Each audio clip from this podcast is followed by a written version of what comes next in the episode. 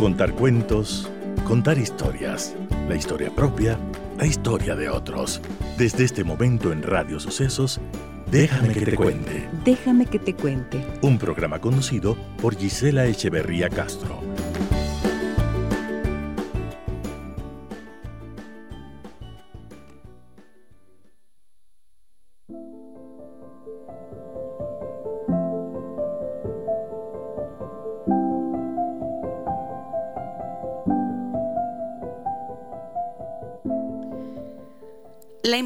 Tiene una chispa indescriptible. Dicen por ahí que la persona que lleva la empatía en el alma es como esa pequeña luciérnaga que va por el camino compartiendo su luz. Parece que tuviera el poder de entrar suavemente en el corazón del otro, repartiendo la grandeza que conduce su existencia. Anda por ahí y por aquí, escuchando sin prisas, mirando con amor y sintiendo todo en su propia piel. Conoce de ser dulce con quien lo necesita e incluso sabe mostrarse fuerte en el momento exacto.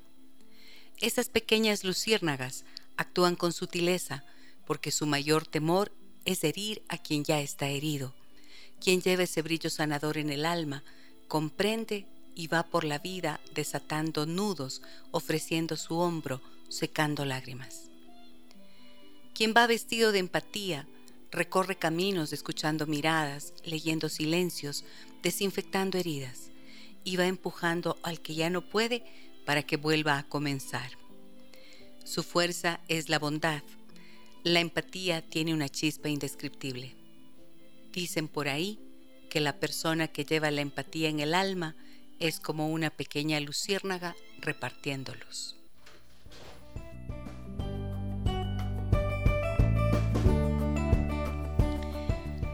Pasas por montañas rusas de toxicidad, ¿no es cierto? Te recuperas de amores que te dejan cicatrices y cuando por fin encuentras a alguien que se relaciona con respeto y amor, te cansas. ¿Por qué las relaciones sanas pueden ser aburridas? Esta es una de las preguntas que vamos a responder a lo largo del programa en esta mañana. Es fácil preguntarse, ¿no es cierto? ¿Por qué hay personas que se aburren con una relación sana? ¿Qué es como se entiende una relación sana? Donde no sufres irrespeto, donde hay aceptación, donde las cosas funcionan adecuadamente, se comunican, se ponen de acuerdo, pero como así somos los seres humanos, hay una lógica detrás de esto, porque no es de gratis, no es de la nada que si estás en un ambiente así, donde podrías manejar una relación por largo tiempo, donde te sientes cómodo, como digo antes, y además no solo cómodo de, de comodidad vacía, sino cómodo en términos emocionales, afectivos, te sientes respetado y de repente terminas aburriéndote. Y con el aburrimiento vienen reclamos o buscas tener un conflicto sin saber ni siquiera por qué. Muchas veces las personas dicen, no entiendo por qué hago esto, o sea, no entiendo por qué reclamo cuando no hay nada que reclamar. Bueno, pues bien, una relación sana, como dije, es aquella en la que prima la aceptación y el respeto, ¿verdad? En esa relación sana, ambos miembros, ambas personas, contribuyen a que el otro crezca y los conflictos tendrían que resolución, perdón, tendrían que solucionarse con diálogos constructivos, con diálogos honestos. Todo el tiempo estamos diciendo eso en este programa. Cómo hay que mejorar una relación, cómo se puede mejorar la comunicación. Eh, estimulamos desde aquí la idea de poder expresar lo que se siente y lo que se piensa como una manera de mantener la relación activa y generar confianza, ¿verdad? Pero resulta que es extraño y así ocurre, esto es motivo de aburrimiento. ¿Y por qué? ¿Por qué podría ser que una relación así se vuelve aburrida? Bueno, resulta que los seres humanos buscamos el conflicto cuando no lo tenemos, ¿no? Y esa podría ser una simple y sencilla respuesta, pero no es tanto así. El aburrimiento en la pareja puede aparecer tanto si se trata de una relación sana como si hay problemas que resolver. O sea, no solamente es que porque es la relación sana te aburres, pero lo que sí está claro es que muchas veces cuando, por ejemplo, provenimos de medioambientes familiares y de relaciones anteriores en las que ha habido dificultades importantes, en las que el clima emocional que se vivía al interior de esa familia en la que creciste como hombre, como mujer, como niño, como adolescente, estaba cargado de ansiedad, de tensión, te acostumbras a vivir, te acostumbras a vivir en ese estado de tensión permanente. Y además, como existen en nosotros mecanismos de resiliencia, pues estos se activan y resulta que desarrollamos lo que se llaman estrategias de enfrentamiento, de afrontamiento, perdón, no de enfrentamiento, de afrontamiento. O sea, aprendes a sobrevivir y para esa supervivencia acudes a ciertos mecanismos que son naturales y que tienen que ver mucho con la forma natural de ser, o sea, con tu esencia, con la personalidad. ¿Cuál puede ser uno de esos mecanismos de afrontamiento? Por ejemplo, alguien aprende que en un en una situación, en una situación de demasiada tensión, de demasiada ansiedad, ¿qué ocurre? Hay una es mejor guardar silencio, ¿verdad? Cuando alguien hay muchos gritos en la familia, hay muchos gritos en el en el escenario familiar, ¿qué pasa? Alguien aprende a quedarse callado, aprende a quedarse quieto, en silencio ¿para qué? Para salvaguardar su integridad, para no abonar al problema que ya se está observando. Otro de los hijos, por ejemplo, o una hija en una situación así, quizás podría aprender a actuar como mediadora. Podría ser aquella que dice, ah, mamá, no hagas esto, mamá, no le digas nada a papá, o papá, no te enojes tanto. Y podría actuar como aplacadora, tratando de que las personas no, es que los padres, quiero decir, eh, no escalen en su conflicto. Se convierte, por lo tanto, en alguien que interviene para acallar esa ansiedad y esa tensión. También podría haber, por ejemplo, se ve mucho chicos que, si es que ven alguna forma de violencia, hijos o hijas, se ponen a defender. No solo tratan de calmar, sino que se enfrentan para defender al que consideran víctima de la agresión o víctima de alguna situación de injusticia. Y esas son las formas en las que más adelante cada uno en sus propias relaciones como adulto de alguna manera va a reproducir. Entonces, el que aprendió a aplacar cuando tenga una relación de pareja en la que se tope con alguien que es muy irritable, que de repente explota, también intentará aplacar esa ese malestar, tratará de calmar y de decir, oye, pero no te enojes tanto, no es para tanto, mm, trata de mantener la paz. Habrá la niña o el niño que aprendieron a quedarse en silencio si es que tienen una pareja que reacciona con agresividad o violencia optará por lo mismo, quedarse callado, porque ese es su aprendizaje, esa es la experiencia que trae y ese es el mecanismo de supervivencia, de defensa o como digo, de afrontamiento que aprendió y desarrolló en ese escenario familiar.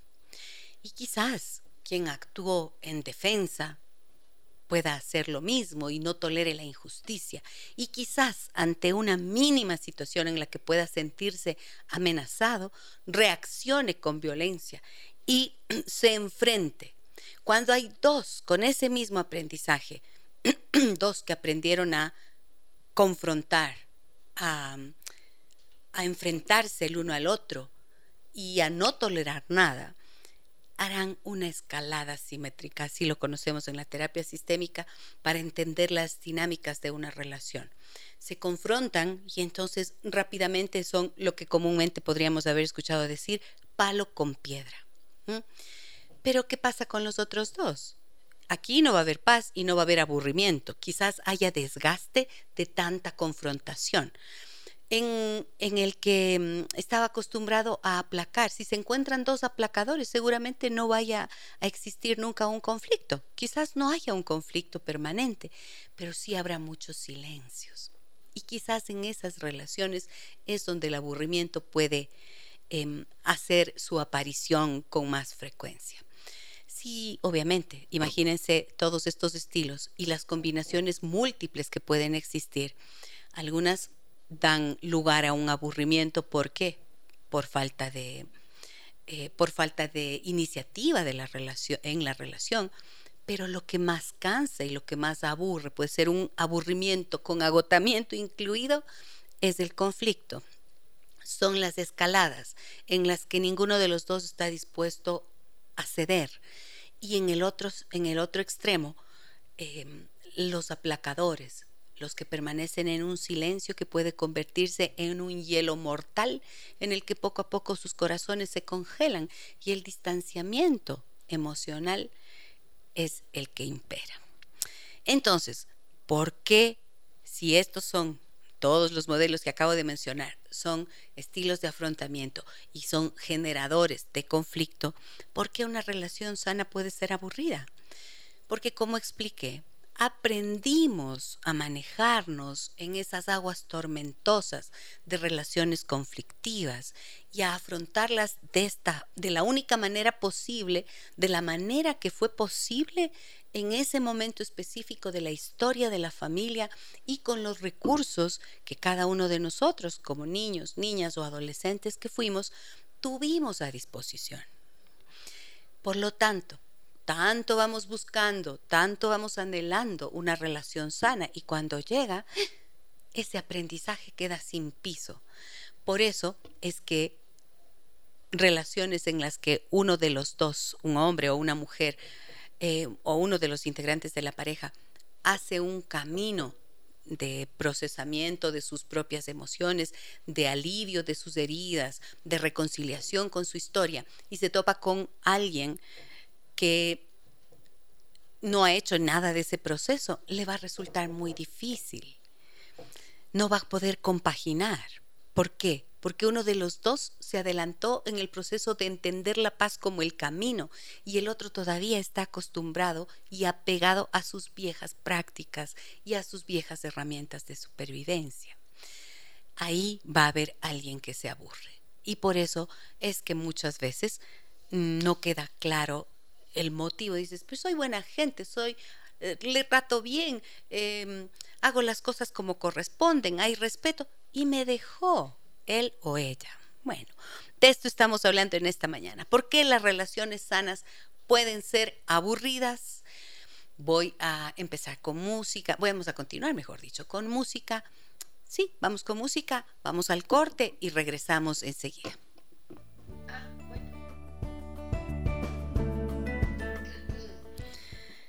¿Por qué las relaciones sanas pueden ser aburridas? Bueno, tengo mensajes acá en Facebook en donde estamos haciendo nuestra transmisión en vivo y me dice María Elisa, un lindo y bendecido día, un abrazo mi querida Gisela, muchas gracias María Elisa, un abrazo también para ti y María Fernanda Heredia, nuestra queridísima, mi queridísima amiga, nuestra queridísima escritora ecuatoriana, me dice siempre es un deleite escucharte, querida Gis. Muchas gracias, Fer, hermosa, un abrazo gigante para ti. Jacqueline García me dice, buenos días doctora, muy buen tema. Mi hijo se casa en una semana y ya estoy viendo muchas discusiones entre los dos. Yo, como madre de mi hijo, cómo debo actuar, cuáles son las palabras correctas, qué puedo decir, ya que estoy preocupada. Gracias, un excelente tema, cada día aprendemos más. Me alegro mucho, Jacqueline, que sea así. ¿Y qué puedes hacer? Ay, ay, ay, nada, nada. No puedes como madre del novio decir es nada. Monse Astudizo está aquí conmigo en esta mañana y vamos a conversar con ella también de por qué las relaciones sanas pueden ser aburridas. Estoy segura que tiene mucho que decir después de que anoche tuvo un estreno espectacular en el teatro del CCI con su stand-up Cumbia para llevar. Hola Monse, ¿cómo estás? Sí, sí, querida de mi corazón, de mi vida. ¿Cómo te va, bonita? Dormida todavía. Así te veo. Hoy. Toda la energía del mundo, un desborde de energía porque son como ocho canciones que cantan que canto, imagínate con esta voz de la taller. Estaba hecho pedazos, no sé qué hice, creo que la adrenalina hace que pueda, que pueda olvidarme de todo y, en ese escenario fue hermosísimo, fue una experiencia oye, cada vez más lúcida, más bonita la, la experiencia de estar así como con, con la cantada, con la banda en vivo, las chicas lindísimas, el performance, todo, todo. Fue, fue espectacular, realmente la gente se rió, pasamos por momentos melancólicos también, de recuerdos, que supongo a todos les despertó esta, esta cosita que te pasa la saliva así, ¿cuál es cierto que es así? que fue así o, o, algo, ¿no? En sus memorias emotivas, en su memoria corporal, en su memoria ancestral también, porque, porque creo que todo va más profundo ahí con esta obra, ¿no? Ok, entonces lindo el estreno sí. y hoy es la segunda función, ¿no? Hoy es la segunda función, estamos llenos, o sea, ayer estuvo lleno, hoy día ya está lleno también. Ya Estuve no hay. esperando que quieras decir, ¿cuándo, mamá? Hoy dije bueno. que voy a ir. Ah, cierto. Hoy dije Hoy que va voy. mi reina, hoy va mi reina. Hoy, pero dices que ya estás lleno, entonces no, pues, pero te contigo veré, ya está ahí. te veré detrás de la, del no, biombo. pero abrimos nuevas fechas justo porque se llenó así eh, impresionantemente el, el público hermoso, bello de, de Quito, eh, que me quiere tanto y que yo le quiero tanto. Entonces tenemos el 25, 26 y 27, creo que es viernes, sábado, domingo, sí, no, de Ujú. marzo, y el 3, 4 y 5. En, de Diga, marzo perdón, perdón, de febrero, de y luego febrero y luego 3, el 3, 4, 5 de marzo. Ok, Ajá. muy bien. A ver, estamos hablando de que, por qué las relaciones sanas pueden ser aburridas. Y quiero responderle a Jacqueline, que me dice que su hijo va a casarse próximamente y que ve muchas discusiones entre él y su futura esposa. Y me dice cómo debo actuar, cuáles son las palabras correctas. Yo creo que como madres, en serio, no debemos decir absolutamente nada. Porque saben que ocurre que mm, cuando los hijos ya son adultos es muy complicado. Es muy complicado intervenir, se generan dificultades y si es que tu hijo va y te cuenta a ti, a ver, ¿qué haría yo en esa situación? Si mi hija viene y me dice, ah, mi pareja me está diciendo así, asado, cocinado y tenemos problemas, yo le diría, hija de mi vida, busca la manera de resolver eso con tu pareja, con el dolor del alma. Elegiste esta pareja, entonces busquen ayuda si es que es necesario para que puedan eh, encontrar la solución adecuada a las dificultades que tienen en este momento. Eso sería lo único que se me ocurriría decir. Y si es que, por ejemplo, esa discusión ocurriera, que Dios no lo quiera, que nunca ha ocurrido, pero que ocurriera delante de mí, entonces lo único que diría es, señor, señorita, vayan a buscar dónde discutir porque yo no puedo ser su público. A mí me respetan. Porque cuando alguien entra en conflicto y, y tienes ahí alguien presenciándolo, te convierte, esa persona se convierte en víctima del conflicto y no tienes por qué participar. Eso yo diría, si es que llegara a ocurrir. Entonces, Jacqueline, si es que lo has presenciado, puedes decir, si es que ha pasado algo como esto, puedes llamarles un día y decirles, ¿saben qué? Yo vi que ustedes discutían el otro día de una forma en la que se estaban faltando al respeto. Mm, me parece que no es lo correcto entre ustedes, no es digno de dos personas que dicen quererse y que van a casarse, pero además no permito que esto vuelva a ocurrir en mi casa.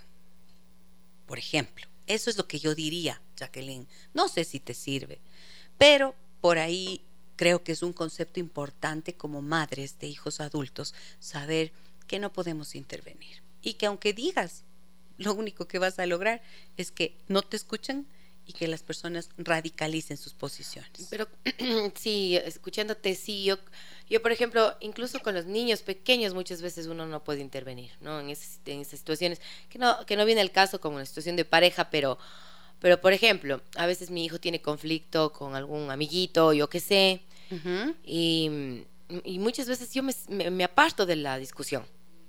Dejo que resuelvan entre, entre los niños. Ujú. Cuando yo veo que se pone un poco álgido y ya va a haber un manotazo de un lado o del otro, entonces de alguna manera intervengo y digo, eso es una falta de respeto, creo que podemos, pueden arreglar conversando.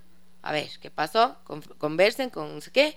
O muchas veces solo veo que están en el, en, el, en el rollo y alguna vez traté de intervenir y me dijo, mamá, este no es tu problema, por favor. es mi problema con el Mati. Ujú. Ya, déjame que yo resuelvo con el Mati. Ujú. ¿no? Yo creo que desde niños es bien importante también, tam- también respetar sus espacios donde uno tiene que saber dónde intervenir y dónde no.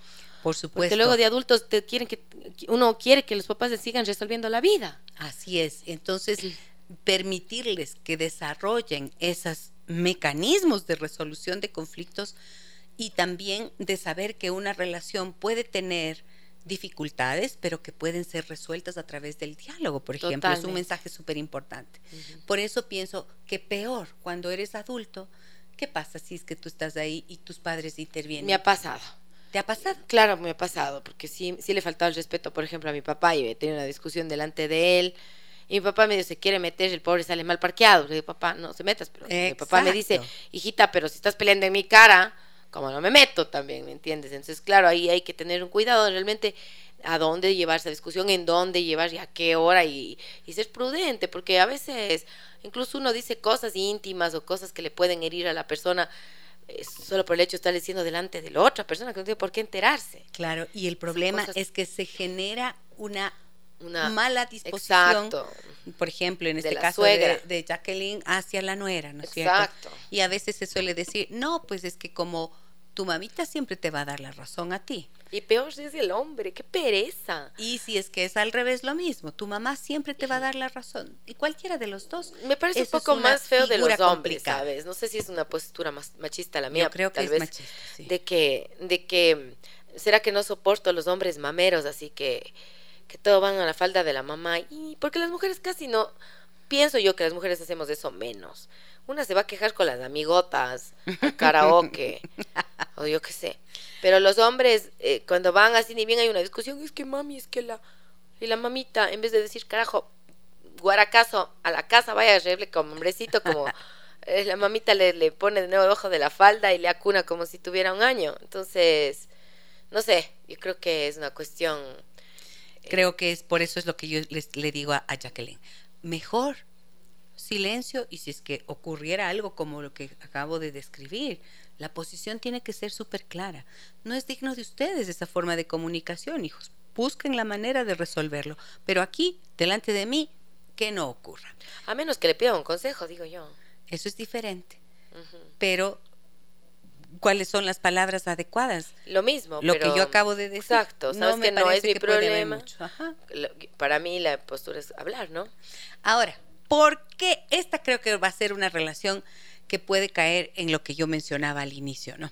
Puede ser una relación que termina, si no se resuelven los temas a tiempo, terminas aburriéndote del conflicto, de tanto conflicto. Las personas que entran así en esa dinámica de confrontación constante agotan la relación. Sí, total. ¿No es cierto? Pero digo, ¿por qué las relaciones sanas estoy planteando? aquellas en las que hay respeto, se resuelven los conflictos adecuadamente a través del diálogo, que es lo que siempre andamos buscando, ¿no? Yo quisiera que sea así, yo quisiera que sea así. Uy, y después de un montón de situaciones tóxicas, ¡pum!, te llega una persona con la que tienes esa relación sana y qué aburrimiento. te descartas. A ver, ¿qué dices de eso? Yo creo que somos más llevados, sinceramente. Creo que tenemos eso en la psique colectiva, así de sobre todo pienso yo que es una cuestión cultural también, no solo de los ecuatorianos, voy a hablar de, de la cultura eh, de los que hemos sido conquistados a la brutalidad, así la mayoría de países latinos tenemos esta cosa de que tenemos que sufrir para conseguir algo, porque si no, no tiene sentido, o sea, la lucha, la guerra, venimos de, de, de pueblos, yo pienso, yéndome un poquito más allá, así como de pueblos guerreros, en donde tiene que haber una confrontación para que haya una resolución del conflicto.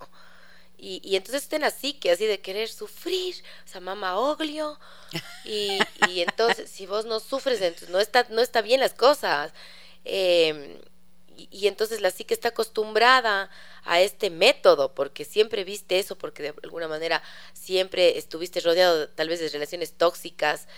Tú mismo eres una persona tóxica que necesitas resolver a través del conflicto. ¿Has visto cuando uno está una relación está todo bien, las mujeres sobre todo tenemos esta cosita de queremos adrenalina, pues, porque si no, Ajá, es un amante. Ah, quieres adrenalina, ¿no? Entonces es como que si todo está demasiado bien, los hombres están, es un mundo conitos a veces. Y una dice, mi amor, ¿no te parece que todo está fluyendo demasiado? Peleemos ya, a colita.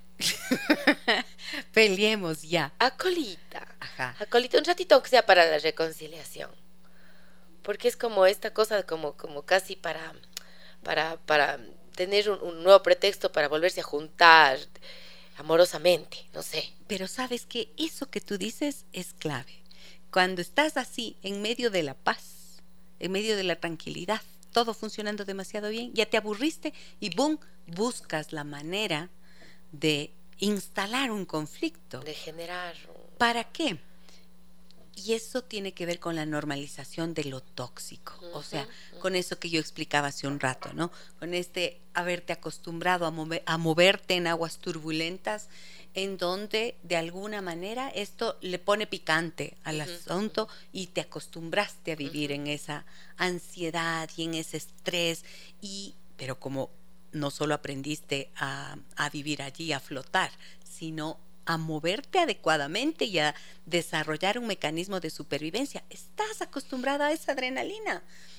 Por eso es que luego terminas lanzando así a veces tic una pepita una para que salte algo en el agua. ¿Y qué pasa con eso? Eso se puede detonar también después y cuando ya hay el gran conflicto de todos los conflictos uno dice, "¿Pero qué pasó?" Y otra vez vuelves al círculo. Y, después si tienes, terminas esa relación a veces, vuelves a tener otra pareja.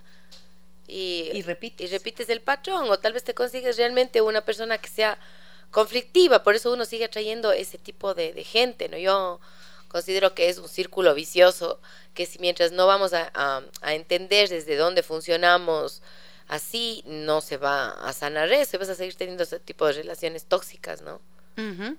Es que ese es esas relaciones son lo común, digamos. Digamos que es muy frecuente tener sí, viste en tu casa de, pronto también, viste en tu casa. Claro, es lo que yo mencionaba, ¿no? Cómo estos patrones se van repitiendo y son las formas en las que tú aprendiste a relacionarte. Pero la ansiedad que genera la relación inestable también genera atracción. Por esto que tú dijiste, pones ahí un poquito la pepita para ver si después del conflicto peleemos, como dijiste. Peleemos ya. Mi amor. Mi amor. Gordo, ¿no te parece que todo está fluyendo demasiado? El man se queda con cara de. Peleemos ya, a colita. Solo pite pelea. pite pelea para la reconciliación. Para la reconciliación. Porque es muy atractivo porque entonces te acostumbras a la intensidad emocional. Entonces tienes ansiedad eh, y, en los momentos más álgidos de la relación, por favor, en los momentos más álgidos de la relación vas a tener, tienes una explosión y viene la reconciliación. Fíjate que así surgen, así se configuran las relaciones de violencia. En la violencia eso es clásico tienes una etapa que se llama la luna de miel, en donde todo aparentemente está yendo bien. Ocurre algo, ¿no? Hay una discusión, hay un estallido, luego hay una petición de perdón, de la reconciliación, y tienen, em, por ejemplo, en esas relaciones, las relaciones sexuales pueden ser muy intensas y apasionadas. Y cuando eso pasa, entras otra vez en este nuevo estado de calma hasta volver a empezar. Los ciclos. Ese es el ciclo de la violencia. Y eso puede ir de menor a mayor, ¿no es cierto? Puede empezar con un tonto o con esto que decías, gordo. Gordo. Peleemos ya. Acolita. No, de alguna forma. Pero no sé, también eso yo creo que, no sé si solo de la familia, creo que vivimos en un mundo así, ¿no? También yendo más afuera, o sea, la política es así, tenemos un país estable y, bueno, no creo que no, que hemos, no, no, estoy hablando tonteras. O uno quisiera tener, es que estoy yéndome un poco más a, hacer analogías con, con, la situación que digo yo, eh, son cosas externas, ¿no es cierto? Así como vos dices, es cosas que ves en tu casa, eh, las relaciones como han sido de, los de tus padres, pero también cómo, cómo nos relacionamos con todo, es así, con todo y con todos, en el trabajo, o en la situación del país también es así, ¿te has dado cuenta? O sea, siempre vivimos en, vivimos en un país conflictivo. Y actualmente, y actualmente estamos viviendo en el mundo una pandemia de salud mental, que cuando estábamos en la pandemia ya mm, en la pandemia por COVID-19 ya se avisoraba, ya se sabía que íbamos a tener una gran repercusión de todo lo que vivimos, confinamiento, pérdidas de trabajo, tantas cosas que se dispararon en esa época. Y sabíamos que luego íbamos a tener una epidemia de salud mental, de problemas de salud mental. Y eso también incluye los problemas relacionales. Entonces, sí vas a ver más, más agresividad, más irritabilidad, estallidos. Pero eso yo no, no creo que... Eh, siempre yo insto a las personas a que busquen salir de allí, ¿no es cierto?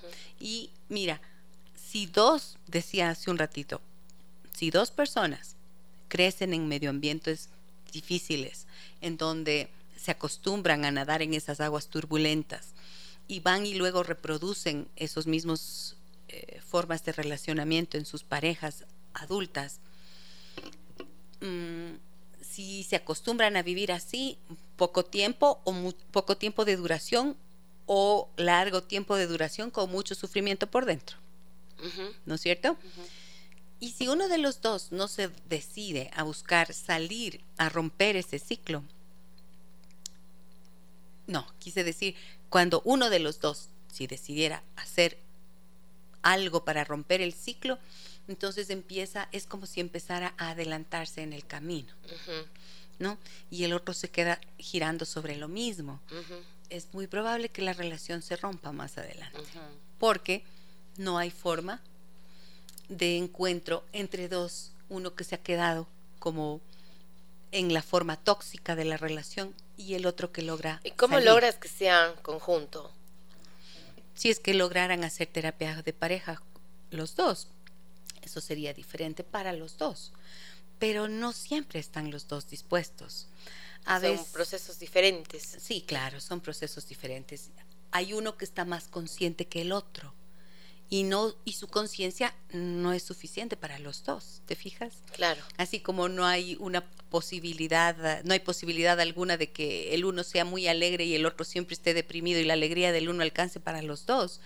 Igualmente, la conciencia del uno no es suficiente para salvar la relación, porque es un trabajo de dos. Una relación se construye en base a dos. ¿Mm? A veces de tres. Cuatro también. el menage. Ménage de trois. Mm, ya. ¿Cómo es? Oui. Ménage de trois, de, de quatre, en cinq, uh, I don't know. Hablo en francés, en francés. Agringado. Y, y a, ah, agringado. Ay, un señor chistosísimo. Llega tarde con una, con una señorita y de lejos se le veía el tote y joven. Y una señorita guapísima, una venezolana. Se sientan en la primera fila y bueno, ya sabes, les les, les, les molesté, les cogí de un poquitín de pato porque llegaron tarde, pues, ¿no? Entonces ya me fui por la, por la tangente de dónde vienen, si fueron todo norte, no fueron todo norte y todo eso. Y después ya le digo, usted señorita, porque yo le veo que no está entendiendo los chistes. ¿De dónde es? Me dice, de Venezuela. Entonces le digo, ¿y usted no está entendiendo los chistes? Sí. Le digo, ¿y usted caballero de dónde es? Porque le veo que no le explica a la señorita los chistes. Me dice, de Estados Unidos. Ah. Digo, pocha, peor todavía, ahí sí jodimos. Damos fritos, no sé qué. Después le digo. no entendía los chistes. Claro, después digo, ¿y de dónde? ¿Qué parte de Estados Unidos? De Nuevo México. Como, ok.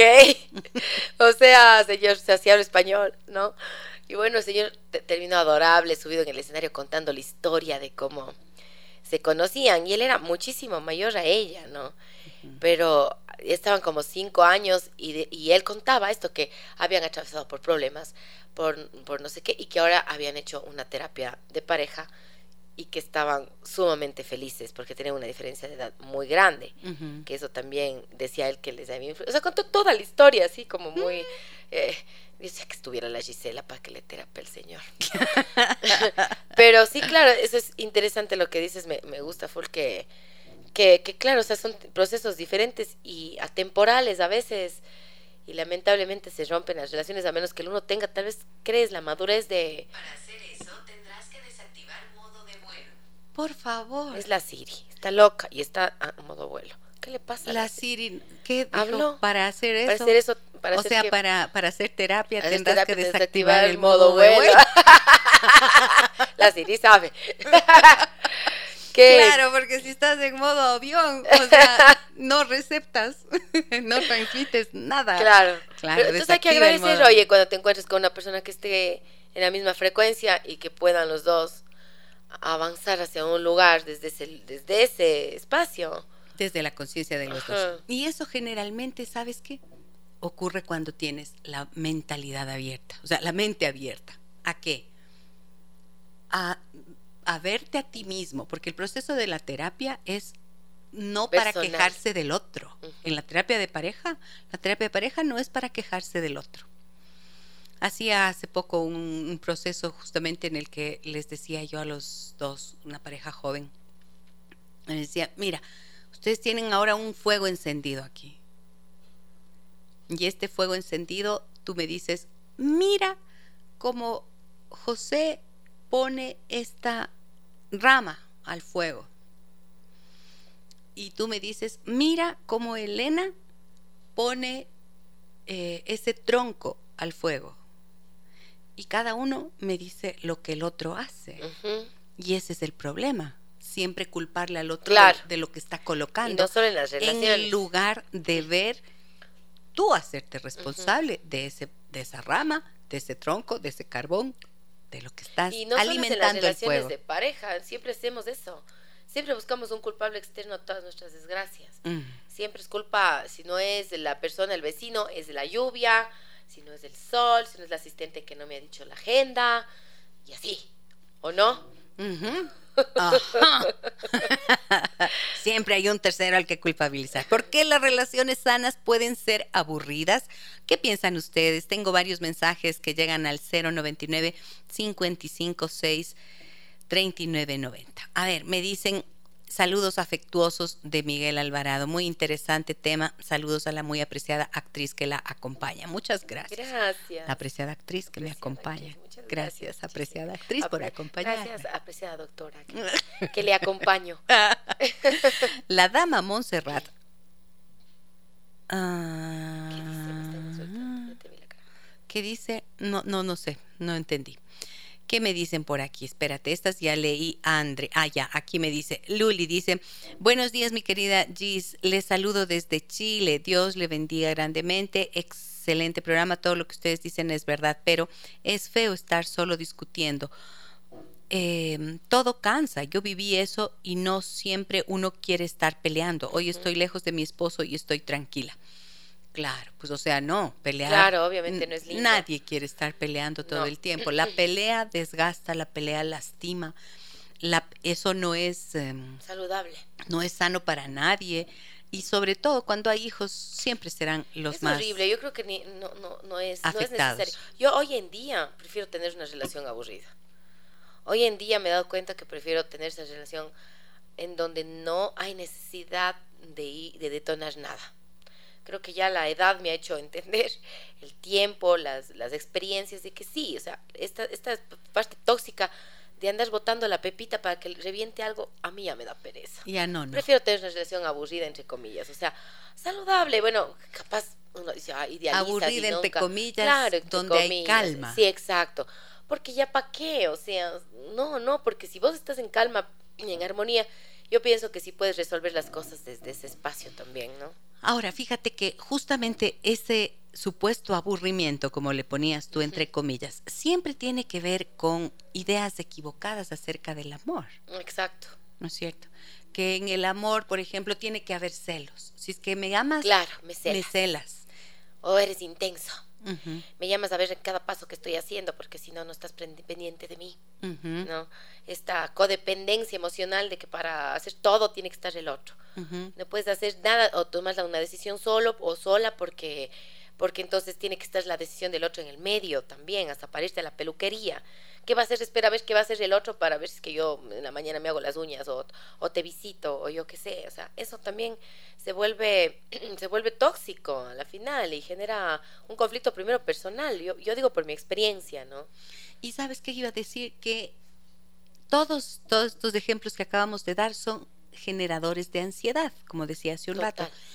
Y la ansiedad te genera intensidad emocional, dije, ¿no es cierto? Ujú.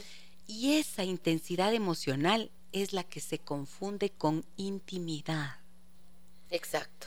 Y cuando buscas intensidad emocional, incluso vas a cambiar de relaciones de pareja en la búsqueda de esa intensidad que resulta em, placentera en alguna medida cuando haces estos ciclos de reconciliación, por ejemplo, pero nunca logras tener la satisfacción, la plenitud que te da la calma.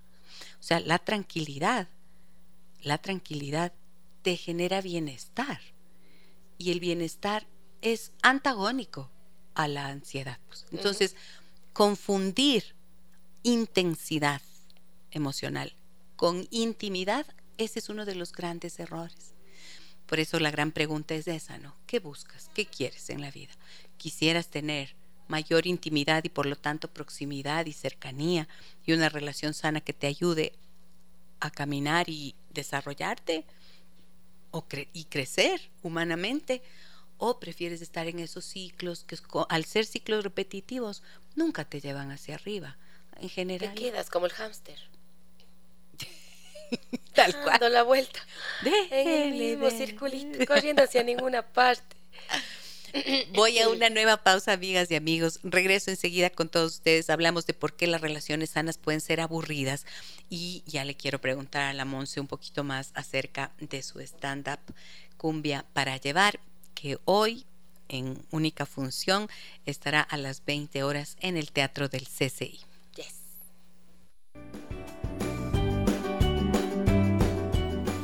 ¿Por qué las relaciones sanas pueden ser aburridas? Lo que jamás es aburrido es un stand-up de la Monse Astudillo. Entonces, tengo varios mensajes, Monse, que quiero compartir contigo y nos vas a contar cómo te fue hoy, ¿no? Cómo te fue eh, y no, qué va a vivir la gente hoy en el show. Me dicen, la dama Montserrat, por ser actriz, algún rato se habrá puesto en los zapatos de una aburrida o de una tóxica en el escenario. ¿Es así o no? Es así, no Pero solo en el escenario. Creo que para volverte saludable mentalmente a veces tienes que pasar por, por, por diferentes estadios. Y hoy he sido tóxica también, obvio, lo reconozco. Por eso puedo interpretar a las dos, Sí. a tres, a cuatro. Ay, tres a cuatro, a- a las que me vengan. A las que me vengan. En el cadáver de mi ex hay una fantástica escena de la tóxica, ¿no? Sí, claro, la, la, la- la novia tóxica es esa que ya fui también, esa que, que atropella las ideas, los pensamientos y que pasa llorando detrás de la ventana esperando a ver a qué hora llega cuando llega. ¿Por qué no llega si dijo que era a las 5 y son las 5 y 2 y todavía no ha llegado y está ido con la otra? Porque así son, así son todos los hombres. Entonces llegas a esa conclusión, o sea, eh, sí, sí, todas las mujeres nos habitan, o sea, yo creo que son, son parte del proceso de aprendizaje y de maduración de la persona también. A veces hay, hay gente que, que, que se queda, ¿no? Yo pienso. Y, y lo importante es cuando te das cuenta y dices, no, pues por ahí no es. Si ya no funciona 20 veces con 20 novios, ya al 21 tienes que cambiar, pues ya no puedes seguir siendo igual, ¿no te parece? Entonces ya te pones del otro lado, de la saludable. Y has hecho una, mm, has interpretado a una aburrida, esa no me acuerdo haberte visto, siempre he visto que es pura intensidad. Uh, No, sí, claro. Sí. A la dama. la aburrida, dama- ¿cuál sería? O sea, ¿Cómo sería una aburrida? o sea, es que no sé cómo decirte la aburrida o la, o la tranquila, es que es diferente. es bien diferente. Es diferente. Claro. La aburrida sería, en cambio, aquella que todo le pasa por encima y, y la vida le pasa por encima y no, y no tiene ningún, ningún, nin- ningún chip que le motive, ningún algo que le motive para, seguir, para hacer las cosas y que más bien dice a todos, sí, bueno, agacha cabeza y por ahí va por la vida dejándose como hoja al viento llevar, ¿no? Ujú. Tampoco. No, no, no. Por ejemplo, yo he visto mucho que hombres y mujeres se aburren de parejas que, mm, No por ejemplo, a las que, ajá, que no tienen vida propia y a las que les falta iniciativas.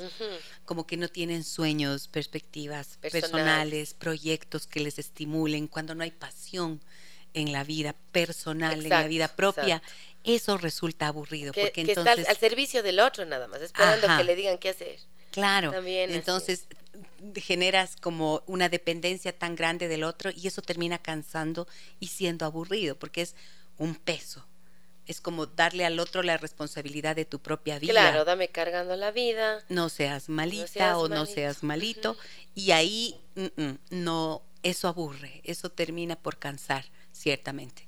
Mira lo que nos dicen por acá, me encantan los mensajes y me encanta que sean los señores los que nos escriben hoy, bastantes. Dice Darío, relación sana no significa aburrida, monótona sí, sana no equivale a monótona. Una relación es dinámica y cambiante. Todos lo, lo somos y debemos ir aprendiendo paso a paso a readaptarnos y evolucionar. Exacto. Sí, lindísimo. Hermoso mensaje, Comparto. muchísimas Confirmo. gracias. Confirmado. 099 556 3990. Me dicen, te felicito por tu programa. El tema de hoy es interesante. Muchas gracias. Yo pienso que aparte de que entre parejas se realice terapia de pareja, considero que es oportuno realizar un proceso de terapia en cada persona, estés o no en pareja. Como dicen, se normaliza la toxicidad por muchos factores, pero pienso que no se incentiva a normalizar la salud mental.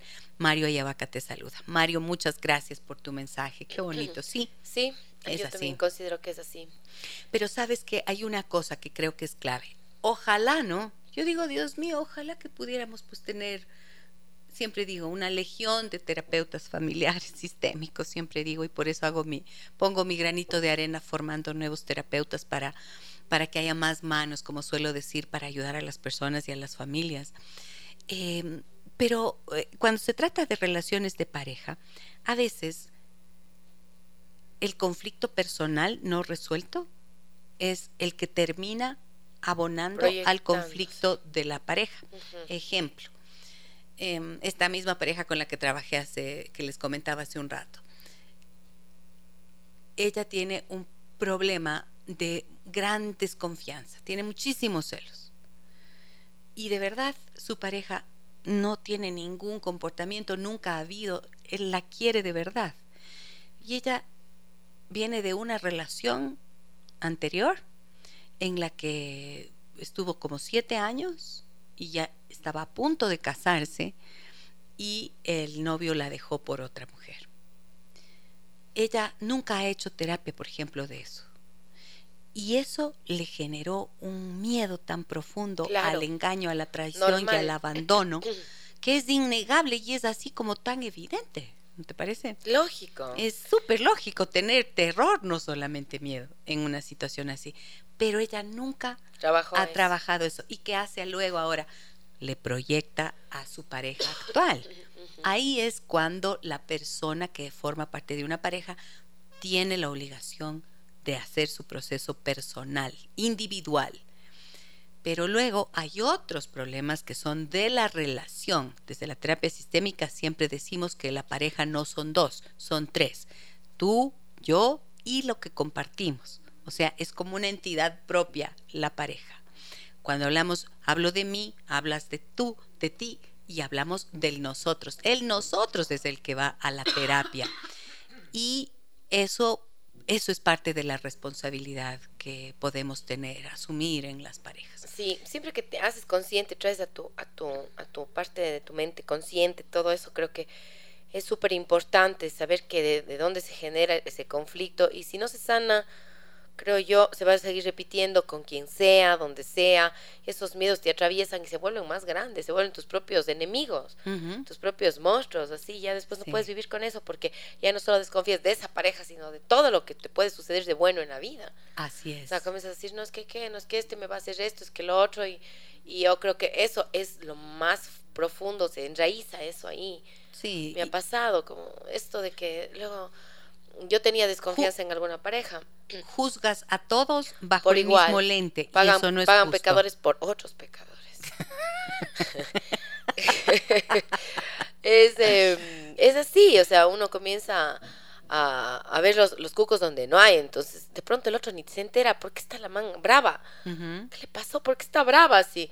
Ah, que no te... Yo ya sé que me vas a engañar, idiota. Algún día me vas a hacer la casita. Y no la que yo quisiera, sino la otra casita.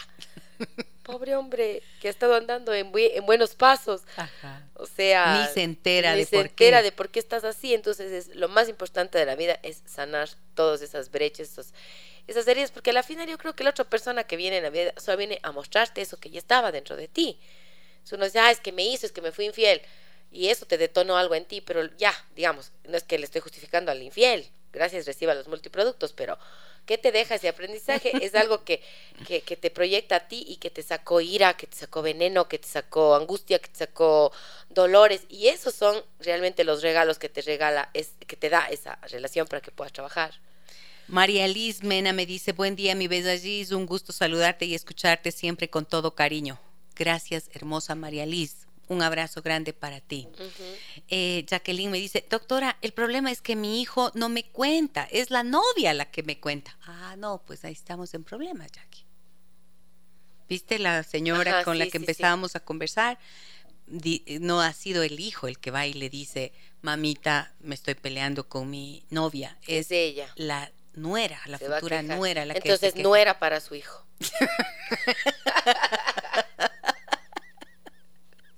nuera para mi hijita. no era para mi hijito.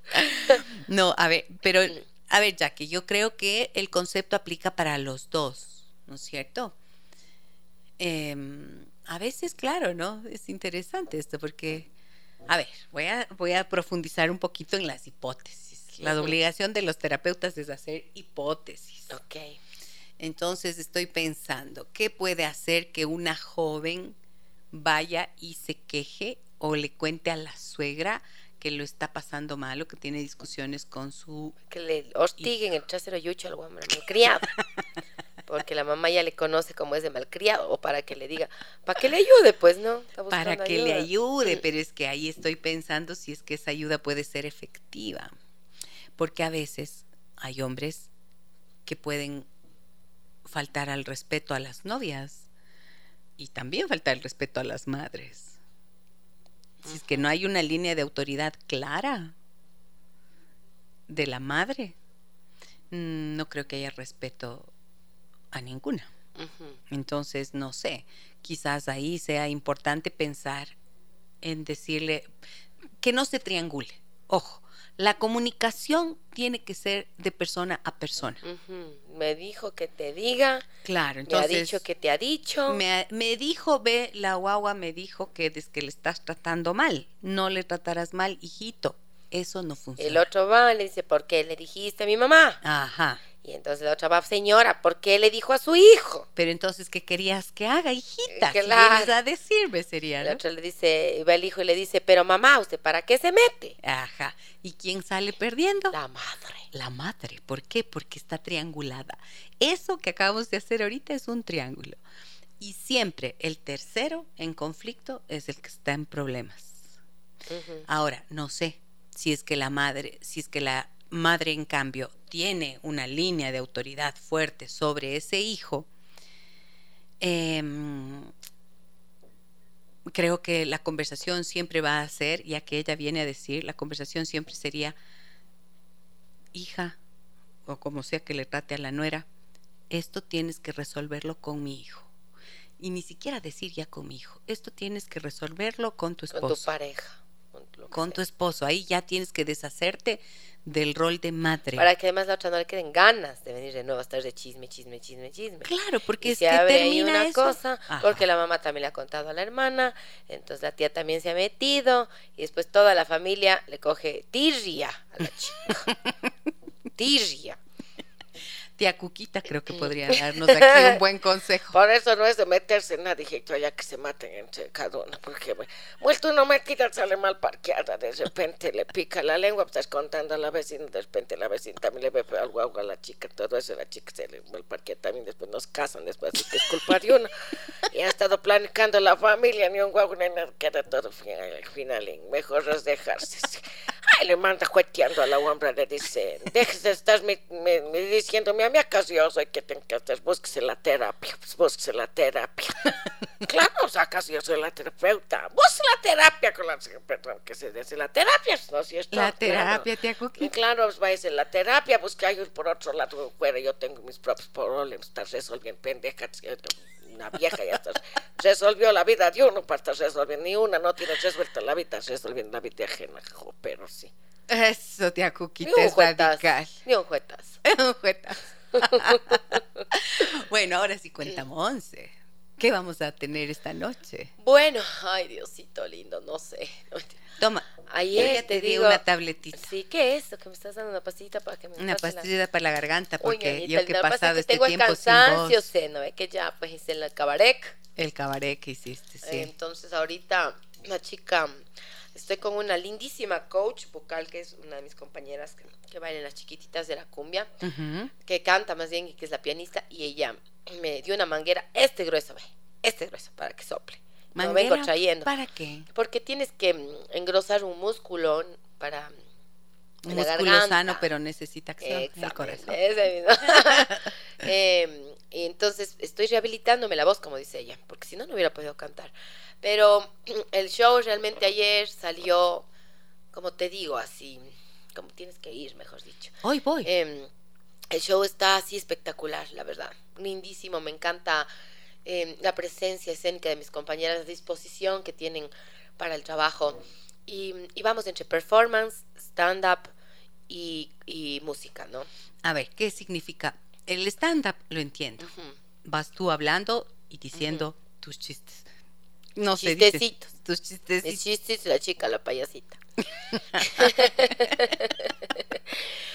y el performance, El es ya la más puesta en escena. Entonces tenemos escenas que son eh, dramatizadas, si quieres, para entrar a las canciones o dentro de las canciones. Entonces, en cada canción hay una pequeña propuesta para entrar ahí. No es que vamos ahí, no es la orquesta que va a cantar, sino que o sea, hacemos una interacción con las chicas sobre lo que va a venir, sobre lo que dice la canción, sobre lo que está llevando el hilo conductor. Y hay una sorpresa bien bonita porque porque sabes que me nacieron, no hablamos solo de las relaciones de pareja, porque el amor se reduce en nuestro, en nuestro, en nuestro sistema mental, se reduce a la relación de pareja. El día del amor, entonces no, ay, si no tiene novio te quieres morir.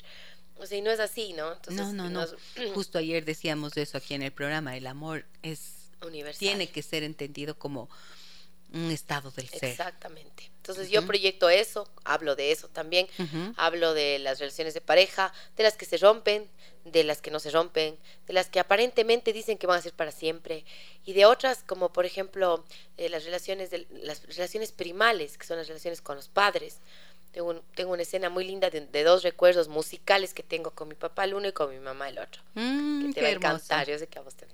Te va a encantar. Es lindísimo porque ayer fue mi papá y le di ese regalo a él. Oh, qué lindo. Y realmente fue muy emotivo. Para mí lo es porque yo creo que mi gusto por el arte, cuando la gente me pregunta, yo rebusco, digo, ¿de dónde?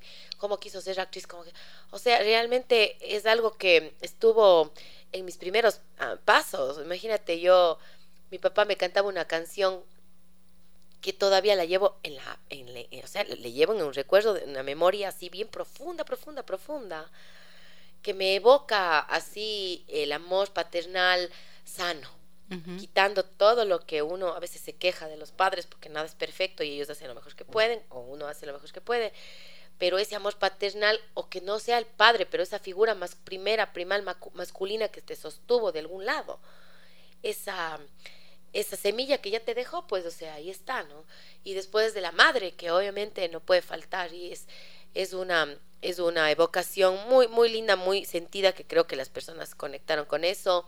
Luego hablo del amor propio que es básico es fundamental creo yo para construir cualquier tipo de relación. Primero parte de ahí. Eh, y terminamos haciendo un homenaje a ese a ese eterno amor eh, universal que, que es este estadio, este estado del ser mismo, ¿no? Y, y con mucha gratitud a mi público, mucha gratitud a mi propio caminar, eh, a, esta, a esta locura que me da, porque mi compañera Connie Ángel, que, que es la que más está cerca de mí, me dice que bestia, Monse, es increíble cómo estamos haciendo esto, o sea, es, es que estás loca, me dice, le digo, sí, gracias a Dios. O sea, estoy súper loca en el sentido de que estos, estas, est- este, este estadio del amor mismo me lleva a, a- a esta- a generar estos espacios, estas propuestas, estas vez con más intenciones más, más bellas y más profundas, que es lo que hace esta obra, que no es solamente por el Día de San Valentín, es una obra que le voy a seguir trabajando durante todo el año, porque el amor no tiene un día, ¿Y por qué se llama cumbia para llevar? porque yo asimismo, remitiéndome a nuestra generación, donde la, el vinilo era, era fundamental en las El fiestas, acetato. el acetato, entonces que me da me dieran muchas ganas de grabar un disco así de acetato no entonces le he puesto como cumbia para llevar eh, volumen 1 y de ahí vamos haciendo ediciones como esta que se llama la cumbia del amor porque eh, eh, hicimos por la coyuntura del tiempo del, del- de la época. Y luego pues vendrá cumbia para llevar volumen 2 eh, qué sé yo la decepción cumbia para o sea vamos a ir La del como despecho tiene sí. que haber. y no solo hay cumbia también tenemos una baladita por ahí y tenemos un rap que es inédito mío que es la una de las pr- primeras canciones que son inéditas. Y mi idea es que con el tiempo yo pueda seguir escribiendo. Voy a escribir canciones que se puedan hacer cumbia porque me encanta escribir y tengo mucha muchas ganas de transmitir mensajes a través también de las canciones y no sabes lo feliz que soy haciendo lo que siempre soñé Ajá, siempre quisiste Siempre. cantar. Y ahora Desde con banda y con. Desde chiquitito. Por eso digo que salió esta canción para agradecerle a mi papá, que creo que por ahí me nació esta cosita, porque por esas fiestas a donde me llevaban, donde mis tíos bailaban, donde todo el mundo, y me encantó la cumbia vieja, por eso canto cumbia vieja, porque eso me remite a un estadio de mi vida donde fui muy, muy feliz. ¿Cuál es la cumbia vieja? A ver, ¿cuál sale, por ejemplo, hoy? Eh, por ejemplo, pedacito de mi vida, te quiero tanto, pedacito de mi vida, Ay, ay amor, amor, mis ojos son son para quererte, son para adorarte, una eternidad. Qué bonita Sí. canción. ¿sí linda. y con esto tocado por las chicas. Claro, Por baila- las bailado y chiquititas de cantado la por mi persona, eh, con coristas. Hermoso está. sí, Muy bien. Bella Montserrat, amo. Vámonos. A ver. Bella Montserrat, te amo. Vamos riéndonos en el carro. Gracias, dice. ¿Cuándo es la presentación de la obra? es hoy, pero está lleno, así que tenemos fechas nuevas para febrero. 20, eh, ¿Qué te dije? 23, 23, 24 y 24 y 25. 25. Viernes, sábado y domingo. Deme chequeando. Y luego 3, 4 y Esa es la 5 de marzo. Eh, 3, 4 y 5 de marzo. Sí. Y después ya voy a estrenar lo del carnaval, Gisela, qué locura. No, eh, eh, sí estás loca. Sí, a la voz del carnaval tengo un texto que es una poesía en esa. Esa obra es una poesía. ¿Y cuándo es esa? Juan? Ese es el 10 de marzo en el Teatro del San Gabriel. el Eh, 10 de marzo. El 10 eh, de marzo, 10 y 11 de marzo, el Teatro San Gabriel, y después de llevar a espacios más pequeños, pero siempre el estreno es grandilocuente en este teatro tan bellísimo también que es el, el San Gabriel, ¿no? Híjole, que estoy loca. Y bueno, eh, me, me llamó la atención esto que dices, que también estás incorporando escenas que son como de sensibilidad y de dramatismo, ¿no es cierto? Y bueno, yo te vi en el, en la, en El amor es un cabaret, haciendo una escena dramática que creo que generó los comentarios de admiración tan grande por tu capacidad interpretativa que realmente fue conmovedor. Fue impresionante verte actuando así, porque estamos acostumbrados a verte eh, haciéndonos reír y diciendo tantas cosas con esa capacidad que tienes de, no sé cómo, tan- ¿de dónde te saldrán tantas palabras? Siempre pregunto. Es que sé venir a un programa. Una doctora Ajá. que me manda nutrida. Ahí le sale, pero así, tu, tu, tu, tu, tu, Sí, eso, fluido, un torrente Un maravilloso torrente de y que... sin equivocaciones. sí, que es somos- maravilloso, pero luego verle a la Monse haciendo una escena final en esa obra, El amor es un cabaret, con una fuerza dramática. Dios mío, conmovedora. Me sacó lágrimas y con las personas que he comentado, sí, nos sacó lágrimas. Así que quiero ver esta combinación que has hecho ahora en Sí, es muy Cumbia bonita. para llevar. La verdad que es muy bonita y me gusta mucho eh, la posibilidad de generar estos espacios que siempre han sido para mí importantes de, de- de introspección para las personas. Yo siempre digo que si hay 200 personas en un teatro, si salieron de ahí dos movidas, algún espacio íntimo, alguna neurona, alguna célula, algo que les haga despertar un poquito más la conciencia, para mí está hecho el trabajo. ¿Sabes qué? Justo lo que planteábamos hoy al inicio, ¿no es cierto? Porque las relaciones sanas pueden ser aburridas. Pues a mí me parece que tú en tu escenario eh, todo el tiempo has estado hablando del sexo, de la sexualidad, del amor, de las relaciones, de- del enamorarse y del desenamorarse, hasta del cadáver del ex. O sea, todo el tiempo la temática del amor está presente en tu trabajo. Y pienso que eh, tanto los, eh, estas producciones que relacionadas a la cultura, la música, el teatro, mm, como lo que hacemos en este espacio y en otros eh, espacios en donde se da lugar a, a la reflexión y a hacer una crítica sana de cómo vivimos y de cómo podríamos mejorar, eh, creo que van moviendo de alguna forma estos procesos humanos, ¿no es cierto? Que, que tienden siempre a la evolución, o sea, al cambio, al mejoramiento, de eso se trata. Y sabes qué, si me permites, Claro. Eh, también considero que la energía que se genera, porque yo le decía a mi público, esto de reírse, qué rico que es. O sea, no importa de qué te rías. Oh, sí, por es rico favor. como un rato destornillaste de la risa. Yo a veces entro en ese mood con mi hijo. Y, y solo de. Yo sé que él me va a juzgar, por ejemplo, porque no tiene miedo que te digan el, el loquita, ni es que riense como loquita. Y, y en esos espacios estás con tus amigas y, y, pucha, sale esa risa profunda de los ovarios. Te juro, es como. Es como un alivio para el alma, es un, Claro. es un bálsamo, le digo yo, para el alma. Y, y eso para mí es maravilloso. Es una herramienta que gracias a Dios me ha dado Sí, para es un don. es un don, sí, que yo le agradezco a Dios todos los días por por permitirme ser ese instrumento para, para ese canal, que sabes qué, no se queda solo para las gentes, las personas que van al, al teatro. Esa energía, aunque nosotros no nos demos ni cuenta, que sea inconsciente de alguna forma, está generando un movimiento a nivel global, a nivel universal, está, está trabajando para todos, ¿no? Hoy ya no hay espacio. No hay espacio. 15 de febrero. Hoy en el Teatro del CCI ya no hay espacio para Cumbia para llevar el nuevo stand-up de Montserrat Astudillo.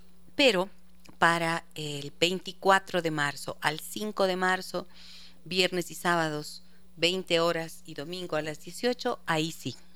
En el Sí, mismo señora, teatro del CCI. En el mismo teatro del CCI. Muy bien. Céntrico para los que han dicho, solo te has ido a la escala y estás muy lejos. Ah, aquí estoy. Muy bien. ¿Y la tía Cuquita qué dice de la cumbia para llevar? Hijito, es una maravilla. Las guams nomás salen medio chiricix. Digo, se han de enfriar, de repente se entre chiflón por en debajo, porque todito estás andando con las piernas eso. Pero bueno, y ahí cantan bonitos y cantan bastante. Uno sin recordar las músicas donde yo bailaba con todos mis ex ¿Le gustaba bailar a usted? Claro, uh, mijita, yo he gastado suela, zapato que no tiene hueco. No es porque no he bailado. Uh, yo que no, hasta la media he gastado tanto que baila todo. Cosa. No era así fácil. Mm, Yo era la fiesta, pues, yo era el alma de la fiesta. pues, hasta ahora donde Ah. voy, dicen llega la tía Coquita. Pónganse los guaspets, los traguitos, porque eso a mí sí me gusta. Uno que otro Ah. vaya para alegrar un poco. Vea, tía ¿no es cierto? Cuquita, yo Claro. creí que usted era un poco santurrona, pero no. O sea, o sea, curuchupa de repente, pero de santurrona no soy. Ah, no, ajá. a mí me gusta todo medido, ¿no es cierto? No, Ajá. Hay que ir también a la iglesia, rezar, vuelta después de emborracharse. pues, Ah. entonces es equilibrio, dicen así. o al Entonces, revés, para claro. sonar el chuchaque en la iglesia pidiendo perdón. Eso, pues, un primero se peca, después se pide perdón, pues, ya, Dios, Diosito todo mismo perdona. Entonces, sí, bonito está, bonito está la chica, la, esta Astudillo. Parece que canta. parece su que sí sobrina. ¿no? Sí, pero vergüenza me da a veces cómo sabes estar hablando tantos horrores en el escenario, no sé qué.